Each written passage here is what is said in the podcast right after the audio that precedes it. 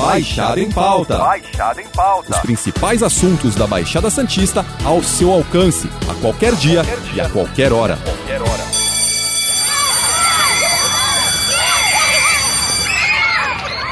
Quando eu lembro da minha época de escola, tem uma imagem que está sempre na minha memória. As mãos dos professores sujas de giz. Mas muitas crianças e jovens de hoje né, vão ficar com uma lembrança totalmente diferente da minha. Cada vez mais, as escolas estão trocando o giz por canetas que escrevem em quadros brancos. Outras escolas já vão mais além, incluindo aplicativos e computadores nas salas de aula.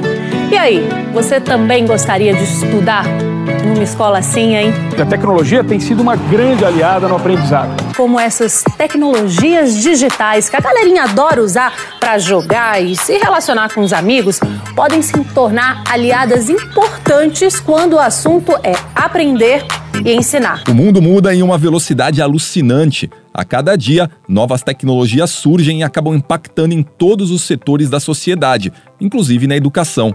Hoje, o Baixada em Pauta recebe a Maria Cleonice Cefali Machado, diretora do Colégio São José, para falar exatamente sobre esse assunto, educação e tecnologia.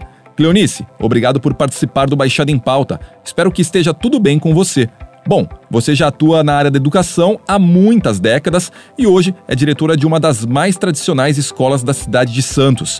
Como foi esse período de pandemia para vocês, com muitas aulas ocorrendo de forma remota? Alexandre, é um prazer estar com você no Baixada em Pauta e conversarmos sobre um assunto tão importante atual que é a tecnologia e educação. Quando você pergunta das aulas remotas, hoje elas já fazem parte da rotina escolar, tanto dos professores como dos alunos. Eles estão muito adaptados a esse novo processo, essa nova forma de ensinar e aprender. No início, realmente não foi fácil a gente migrar de uma forma tão é, radical e, e, com tanta rapidez que tivemos que fazer, mas hoje a gente pode dizer que ela vai continuar e vai estar sempre presente na escola. A gente teve uma conversa recente, eu brinquei falando que na minha época de escola, nas aulas de história especialmente, eu ficava com a mão tremendo de tanto copiar o que estava na lousa. Hoje os alunos possuem aparelhos celulares e você me confidenciou que muitos tiram foto do que está no quadro. Isso se tornou algo normal e rotineiro na atualidade? Eu sempre ouvi muito que o ato de copiar o quadro ajuda a fixar o ensinamento. Tirar a foto não existe basicamente nenhum esforço. Isso não pode atrapalhar, de certa forma, o processo de aprendizado? Hoje, alguns alunos, eles não copiam, eles tiram foto. Mas sim dos maiores que já estão no ensino médio, estão terminando o Fundamental 2 e que em algumas disciplinas, em algumas situações, eles tiram foto. Isso não quer dizer que eles não aprendam. Né? Hoje, nós temos muito essa postura. Quanto que nós escrevemos também? Quantos momentos, ao invés de a gente fazer aquele bilhetinho, de tomar nota daquele telefone, de escrever um, algum, né, algum comunicado, alguma coisa, hoje também a gente usa o celular, a gente usa o computador. Então nós temos que ter a real, né, é, é, noção de que a vida mudou.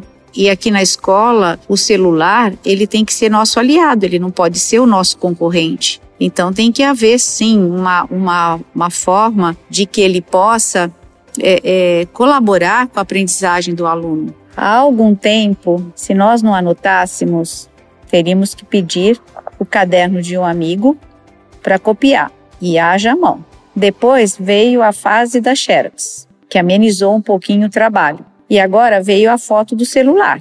A intenção continua a mesma. O que mudou foi a ferramenta mas acredito ainda a importância de fazer as anotações. Isso realmente é, não é o tempo que vai mudar, mas a forma de fazer, com certeza, ela foi muito alterada durante muito tempo. O que vai ser futuramente a gente não sabe. Ainda no assunto celulares, como os professores lidam com esse tipo de equipamento dentro de sala de aula? Hoje eles fazem parte até da rotina de estudos por conta de pesquisa. Quem quer aprender de fato, aprende pois acha o conteúdo muito mais facilmente do que há 20 anos. Mas deixar o aluno com um celular, que possui várias outras aplicações, não é uma distração? A questão do celular na sala de aula não é fácil de administrar, porque hoje ele praticamente faz parte da nossa vida, do nosso corpo.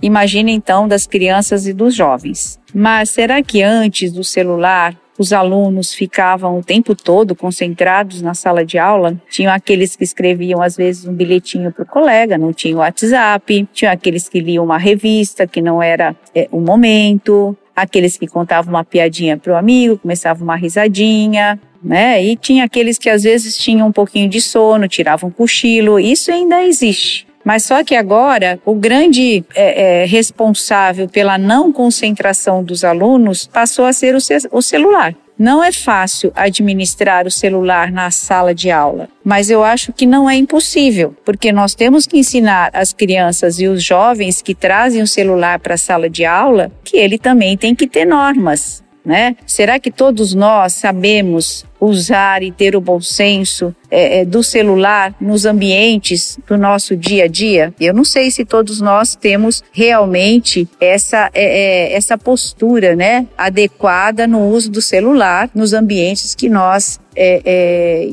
ficamos. Recentemente, vocês inauguraram uma nova biblioteca no colégio. O mais curioso é que o São José acabou tomando uma decisão importante. Não há computadores no local, apenas os livros. Como é a aceitação dos alunos com relação a isso? As bibliotecas ainda são bastante utilizadas nas escolas? O que mais queremos com esse novo espaço do Colégio São José é estimular a leitura, principalmente das crianças. Por isso, optamos por não colocar os computadores na biblioteca. Hoje vocês estão com quase 100% de forma presencial.